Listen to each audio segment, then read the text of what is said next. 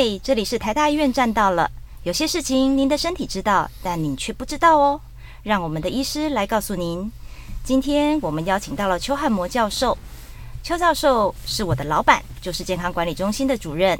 让我们欢迎邱教授。哎，大家好，婉君好。是千呼万唤始出来呀、啊！上一次啊，我们跟各位听众有预告，我们今天将要进行呃大肠镜检查追踪的一个呃迷思厘清，好，让我们来破解大肠镜的一个知识密码。那这个地方先请教一下主任哦。其实呃，像我从事健康管理的一些呃经验上面来讲哦，其实民众最常遇到的一些问题就是说，哎、欸，我骨泥有几粒息肉呢？哦，啊，医生有给我切掉呢，我今年一定要再做，不然又长出来我就完蛋了。所以其实民众对于大肠镜的一个频率，感觉每年做，每年有保障。那不晓得专家们怎么想？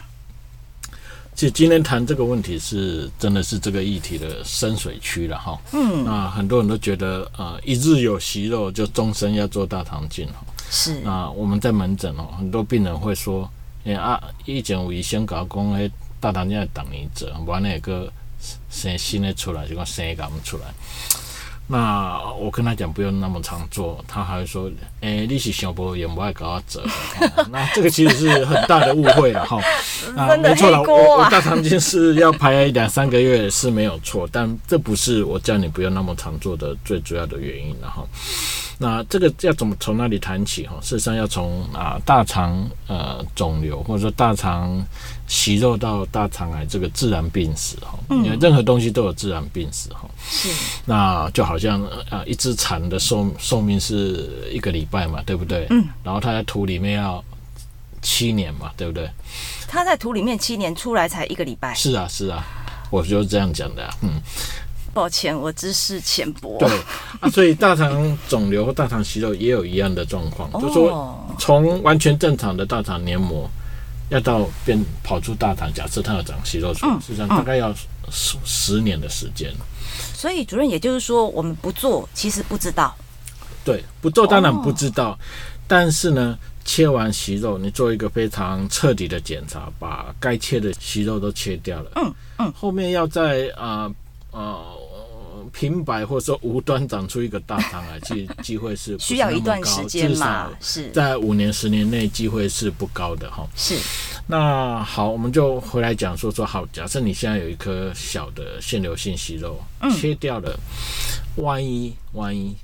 有别的地方也有小颗哈，被你漏掉，但不可能是大颗，那是小颗的。嗯，那个小颗的要变成大肠癌，到底要多久的时间？因为这个就是我们为什么要做呃大肠镜的一个追踪或监测嘛。是，你就是要去抓绕高的，不然就是要去抓新长出来的，就这两类。嗯嗯，是啊，所以这个东西一般来讲哈，就一颗小颗的息肉要变大肠癌，大概要五年的时间。五年假设，但是其实大部分是不会变化的，大部分只有里面少部分会变大肠，这是第一件事，可能第一个迷失了哈。大家都以为台湾人都觉得大肠息肉等于癌前病变，不是，大肠息肉里面只有腺瘤性息肉、肿瘤性息肉才会变大肠。所以您刚刚一直在强调腺瘤性息肉，也就是说不是每一个息肉都是坏人。对，第二，腺瘤性息肉不是每一个腺瘤性息肉都会变大肠癌，只有里面。一小部分，之所以我们看到限流信息肉，通通都会把它切掉，是因为我们目前的技术不知道哪一颗小颗的以后会长大颗，嗯，哪一颗进而会变成大肠癌。所以我们现在的做法就是一律教化，只要你通通砍掉，只要你判断它是肿瘤性的息肉，这个内视镜就可以判断，嗯，那我们就把它切掉。那一颗大颗的息肉，一般大颗我们是指一公分以上哦。假设是一颗一两公分的息肉，它变大肠癌，大概平均也要三年的时间。是是，呃，这个东西啊，这个数字就是我们现在拿来决定大肠镜到底该多久做一次的一个根据了哈。所以我们目前哈，就全世界大概差不多差不多的做法，各国的呃这个建议或规定有点啊大小呃。呃，这个大大小小其实都差不多了哈。那但是原则性是这样，就说如果有大颗的息肉，你被发现有一公分以上的肿瘤性息肉，那一般建议是三年后要追踪。嗯，或者是你有呃不管大小，但是你有三颗或三颗以上的肿瘤性息肉，这个也要三年内要追踪，因为这样的一个状态比较容易再长出大颗的息肉。是。那如果你找到是一呃一两颗很小很小，比如零点四公分、零点五公分的息肉切掉，一般保固时间大概也有五年的时间。是，所以我这边把我刚刚听到的再帮您呃，就是把重点挑出来，您再帮我看一下哦。第一个就是说，其实跟息肉的大小有关。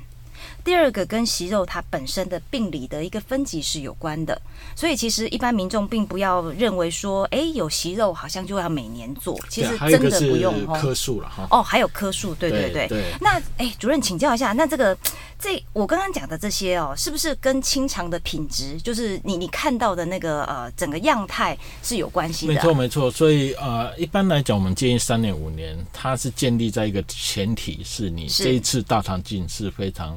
高品质，清的非常清的非常干净，是，而且做的意思做的非常彻底，嗯哼，而且该切的全部都切掉的情况下，那后面三年五年才成立。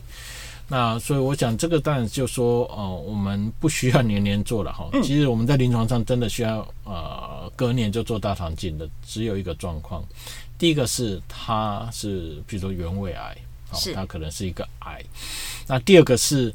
有超过十颗的，十颗，对，十颗是什么样的一个概念？就是呃，稍微退一段就找到一颗，退一段就找到一颗，所以肠子整段都有可能长大肠息肉的意思。有可能，有可能，对，任何一个位置都有可能会长。那这些长十颗以上的人，你想想看，会漏掉一颗机会高不高？一定是很高嘛。对对，搞不好是十一颗，搞不好是十二颗。嗯，那这些人我们会建议，呃，隔年要再。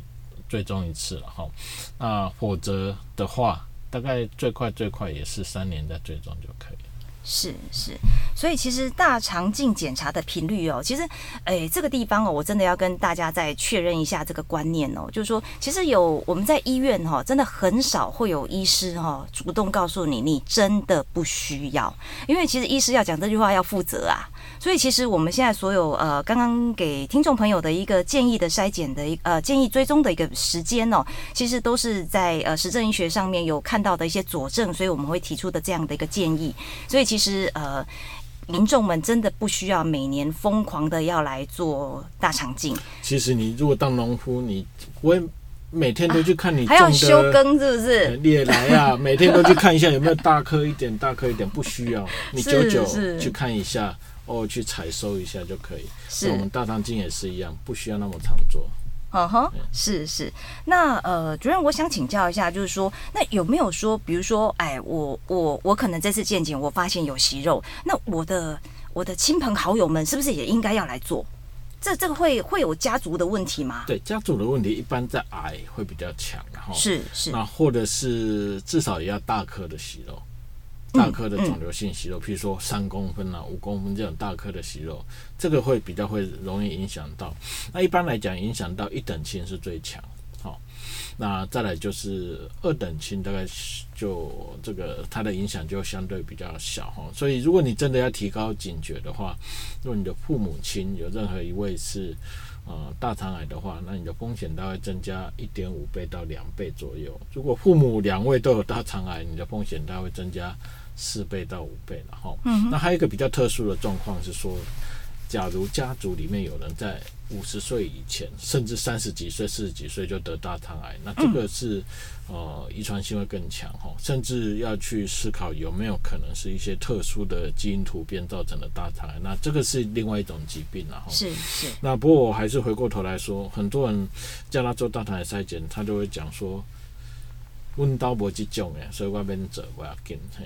但是其实我们在看大肠癌的个案，百分之七十其实是属于家里面有家族史，他爸爸妈妈没有人有大肠癌却得的，真的是属于高危险这种家族性的，或者是这种有家族史的，大概占百分之三十左右。所以大家不要因为家里没有任何人有大肠癌，你就觉得跟你无关，你可能就是第一个。那这样，主任不好意思哈，那我们要怎么样才能够远离你，尽量不要去看你的门诊啊？因为刚刚你一直讲到风险因子，风险因子，那有没有保护因子？有啊，有。我们现在要，因为我们今天讲追踪嘛，哈，是，所以很多人也会问说，切完息肉之后，我到底有没有什么可以做的？对，有没有可以吃保养的啊？对对对，有，大家都会问了哈。那一般来讲是这样子，就是说几个原则，尽量是啊、呃，会容易造成大肠癌的食物，在切完息肉之后，也还是继续嗯。避免然后有的人会说哦，切完息肉，我现在大吃一顿，对，大吃一顿哈。事实上，红肉类避免，油炸避免，好，那再来是你要呃热量的摄取要要好好控制了哈，那避免发胖。那第二个是多吃啊、呃、这种新鲜的蔬菜水果，或者是说我们所谓的啊、呃、抗氧化的食物，像什么蓝莓啊，嗯，还有大蒜啊，还有姜黄啊，这些事实上都是降低大肠癌风险的食物。这个在切完肿瘤性息肉之后，照样也可以吃啊。再来还有一个很重要就是运动，哎，即便你以前没有运动习惯的人呢，如果切完肿瘤性息肉之后开始好好运动，规律的运动，事实上未来。同样，三年后或五年后，你最终的时候，你会忽然间被发现一颗大颗的肿瘤的机会，事实上会降低非常多。诶，那专家拜托了，透露一下，那做什么运动比较有效？呃，其实最重要还是规律性的哈。嗯，那不用做太激烈，太激烈的运动不可能持久。我们还是希望各位做比较可以持久的运动。嗯、那快走也好，啊，打球也好。爬山或跑步，这这些都是非常好的运动。那很重要，就是说，啊、呃，你要规律的做，比如说一个礼拜运动三次、四次，那这个效果会比周末战士会来的要好很多。嗯嗯，像刚刚主任提到了一个很重要的议题哦，吃吃的这件事情哦，所谓的。病从口入啊，那当然，呃，最近我有看到一个医学期刊的报道，其实不只是病从口入，可是其实有一些东西啊，吃下去真的会有一点帮助。像比如说，大家最近有一些在炒热的议题是肠道菌，其实我们从来都没有想象过，诶，自己的肠道菌其实跟大肠癌是有一些相关联性的哦。有有有，所以现在益生菌卖的很好。